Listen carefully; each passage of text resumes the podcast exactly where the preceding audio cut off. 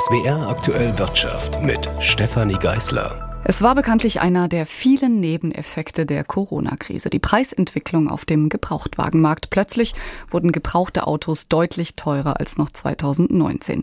Zum einen gab es wegen der Chipkrise insgesamt weniger Neuwagen und damit weniger Zugänge auf dem gebrauchten Markt. Und außerdem haben sich diejenigen Kunden, die sich eigentlich ein neues Auto gekauft hätten, ebenfalls auf die gebrauchten Autos gestürzt. Höhere Nachfrage, höhere Preise.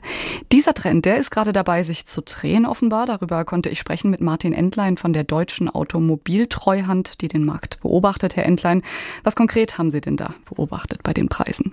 Wir haben beobachtet, dass diese rasant gestiegenen Preise, die wir so in den letzten zwei Jahren erlebt haben, dass die auf einem Plateau verharrt sind und jetzt langsam anfangen zu sinken. Also die Autos, die momentan als Gebrauchtwagen in Deutschland äh, im Angebot sind, die beginnen langsam preislich wieder etwas attraktiver zu werden.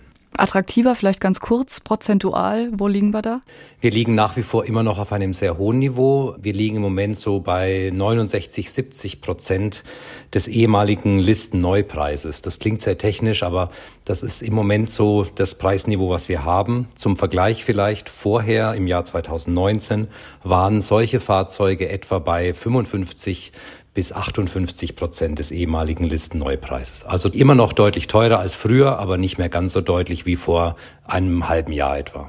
Woran liegt es denn? Was hat sich denn jetzt konkret geändert in den letzten Monaten? Äh, zum einen haben wir eine verbesserte Lieferfähigkeit bei Neuwagen. Das heißt, es kommen neue Autos in den Markt. Bestehende Fahrzeuge werden also getauscht und diese bestehenden Fahrzeuge kommen wieder in die Vermarktung als Gebrauchtwagen.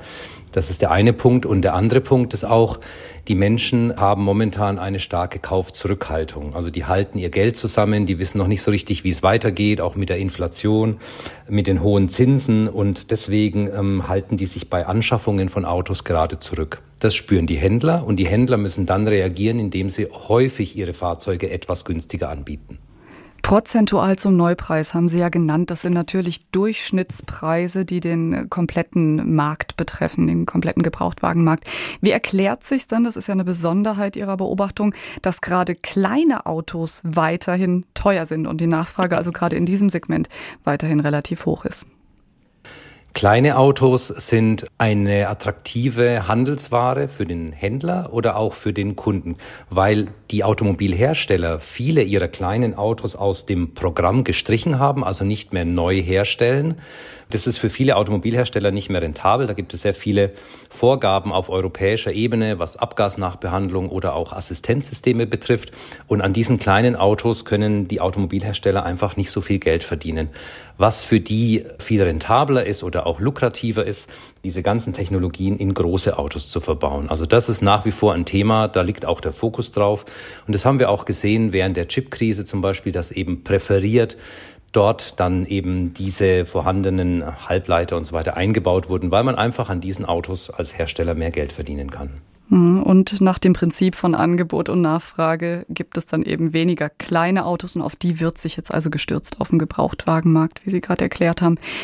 Schauen wir noch kurz auf die E-Autos, Herr Endlein. Warum kommt denn der Gebrauchtwagenmarkt bei elektrischen Autos nicht so richtig in Schwung? Grundsätzlich kann man sagen, dass der Markt für gebrauchte E-Autos noch sehr klein ist. Vielleicht ein Beispiel. Seit Jahresbeginn haben wir etwas über vier Millionen Verbrenner auf dem Gebrauchtwagenmarkt und nur knapp 70.000 rein batterieelektrische Besitzumschreibungen beim Kraftfahrtbundesamt registriert. Also der Markt ist sehr klein. Und ähm, das heißt einerseits, das Angebot ist noch gering weil das ja auch alles noch relativ neue Autos sind, die sind noch nicht so lange auf dem Markt. Und auf der anderen Seite ist es aber auch für den preissensiblen Gebrauchtwagenkäufer immer auch noch ein Hindernis. Einerseits die hohen Preise, die auch für gebrauchte Elektroautos nach wie vor da sind. Und auf der anderen Seite hat er immer auch noch so einen gewissen Vorbehalt, was die Batterie oder auch diese Technologie betrifft. Da ist noch viel Überzeugungsarbeit zu leisten von Seiten der Automobilhersteller. Wenn das jetzt äh, tatsächlich eine Trendwende ist, Herr Entlein, welche Prognose haben Sie denn? Wann wird es denn wieder deutlich günstiger? Ja, die Frage, ob es überhaupt mal wieder deutlich günstiger wird, ist schwer zu beantworten. Vielleicht müssen wir uns daran gewöhnen, dass die Preise für gebrauchte Autos einfach weiter auch in Zukunft deutlich teurer sind, als das in der Vergangenheit war. Die Autos sind ja auch alle besser ausgestattet und so weiter. Also da hat sich technologisch auch viel getan. Aber vielleicht ist das eben dieses neue Normal, dieses New Normal, dass man einfach für ein gebrauchtes Auto auch in Zukunft mehr Geld einfach hinlegen muss, als es in der Vergangenheit der Fall war. Sagt Martin Entlein von der Deutschen Automobil Treuhand.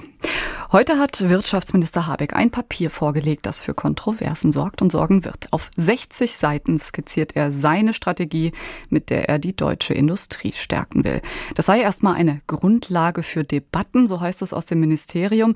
Eine konkrete Debatte bekommt dabei sicherlich wieder weiter Aufwind, und zwar die um den Industriestrompreis, den Habeck bekanntlich seit längerem fordert, gegen den Willen der FDP.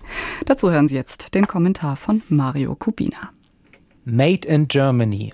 Das ist mehr als eine Herkunftsbezeichnung. Die Marke steht für die Stärke der deutschen Industrie und dafür, wie sehr sich der Wohlstand unseres Landes aus Branchen wie dem Maschinenbau speist. Aber Spätestens seit der kriegsbedingten Energiekrise stehen produzierende Betriebe unter Druck, gerade in Wirtschaftszweigen wie der chemischen Industrie oder der Metallproduktion. Wer die Dinge dem Markt überlassen will, riskiert Wohlstandsverluste. Deshalb ist es gut, dass der Bundeswirtschaftsminister jetzt gegensteuern will. Die Zahlen sprechen für sich. Die Industrieproduktion insgesamt schwächelt. Und in den energieintensiven Branchen ist sie seit dem Beginn des russischen Angriffskriegs im Februar letzten Jahres eingebrochen. Das Statistische Bundesamt hat für den Zeitraum bis Juli dieses Jahres ein Minus von fast 17 Prozent ermittelt. Hinzu kommt, Industrieunternehmen in Deutschland müssen im Schnitt deutlich mehr für Strom zahlen als Konkurrenzfirmen in den USA oder China. Auch in Frankreich ist das Preisniveau niedriger. Ein entscheidender Wettbewerbsnachteil heißt es aus der Wirtschaft. Als Gegenmittel schlägt Habeck vor, den Strompreis für energieintensive Industriebetriebe eine Zeit lang zu subventionieren. Das würde wohl viele Milliarden kosten. Aber das Geld wäre gut investiert, denn auf lange Sicht könnten sonst ganze Industriezweige aus Deutschland verschwinden, von der Stahlproduktion bis zur Zementherstellung. Für so einen Fall warnen Fachleute vor einem Dominoeffekt. Nach und nach wären auch andere Branchen bedroht. Kritiker eines subventionierten Strompreises argumentieren, dass man damit Firmen stützt, die eigentlich nicht wettbewerbsfähig seien. Das greift aus zwei Gründen zu kurz. Erstens, der Staat soll den Preis nur so lange künstlich niedrig halten, bis genügend günstiger Ökostrom für die Wirtschaft vorhanden ist. Zweitens, die Industrie bietet Millionen von Menschen einen Arbeitsplatz, meist ordentlich bezahlt und durch Tarifverträge abgesichert. Es geht also um die Art von Jobs, von denen Menschen gut leben können. Zugegeben, ein subventionierter Strompreis allein wird die deutsche Industrie nicht retten. Weniger Bürokratie, mehr Investitionen in Schienen, Straßen und Brücken, neue Handelsabkommen, das alles gehört auch dazu. Aber ein Industriestrompreis wäre ein erster wichtiger Schritt, auch wenn der Kanzler und die FDP noch skeptisch sind. Sie sollten sich einen Ruck geben, denn es steht viel auf dem Spiel. Ein Kommentar war das von Mario Kubina aus unserem Hauptstadtstudio Berlin. Und jetzt schauen wir noch nach Brüssel. Die europäische Windenergie, die hat es aus unterschiedlichen Gründen bekanntlich nicht leicht. Heute kam aber Rückenwind aus Brüssel mit einem Strauß Maßnahmen. Die EU-Kommission will Genehmigungsverfahren für den Bau neuer Windparks bis Mitte kommenden Jahres einfacher und schneller machen. Der Innovationsfonds wird um das Doppelte auf 1,4 Milliarden Euro aufgestockt, um nachhaltige Technologien zu fördern. Das soll auch Windanlagenbauern zugutekommen. Bei Ausschreibungen soll nicht nur der Preis entscheiden, es werden auch Kriterien wie Cybersicherheit oder Umwelt- und Sozialstandards berücksichtigt. Das begünstigt europäische gegenüber ausländischen Herstellern. Die Kommission will genau prüfen, ob Produzenten aus Drittstaaten durch durch unerlaubte Subventionen den Wettbewerb verzerren und gegebenenfalls dagegen vorgehen. Von den weltweit größten Windturbinenherstellern kommen vier aus der EU und vier aus China. Damit die EU ihre Nachhaltigkeitsziele erreicht, muss der Anteil des Windstroms am Energiemix bis 2030 um mehr als das Doppelte steigen. Nach Ansicht des Bundesverbandes Windenergie kann das Kommissionspaket einen starken Beitrag leisten, um die europäische Wertschöpfung zu sichern. In Deutschland hat die neu installierte Windkraftleistung im laufenden Jahr nach Verbandsangaben schon jetzt den Gesamtwert des Vorjahres übertroffen. Jakob Mayer, Brüssel. Und an der Börse konnten heute Geschäftszahlen von verschiedenen Unternehmen positive Impulse setzen. Der fränkische Sportartikelhersteller Puma hat im dritten Quartal besser abgeschnitten als erwartet.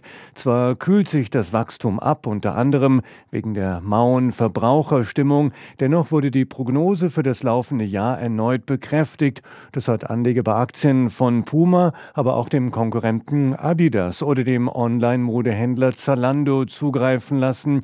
Die Anteilsscheine haben sich durchschnittlich um jeweils rund vier Prozent verteuert. Auch der US-Mischkonzern General Electric verbreitet Zuversicht. Die rasante Erholung in der Luftfahrt gibt Auftrieb. Die Prognose für das laufende Jahr wurde zum dritten Mal nach oben geschraubt. Das Geschäft mit Flugtriebwerken und anderen Teilen profitiert vom florierenden Ersatzteilgeschäft. Das macht im DAX auch Aktionären des Münchner Triebwerkherstellers MTU Air Engines Mut. Die Papiere sind um 5% gestiegen. Der DAX hat sich um ein halbes Prozent verbessert auf 14.880 Punkte.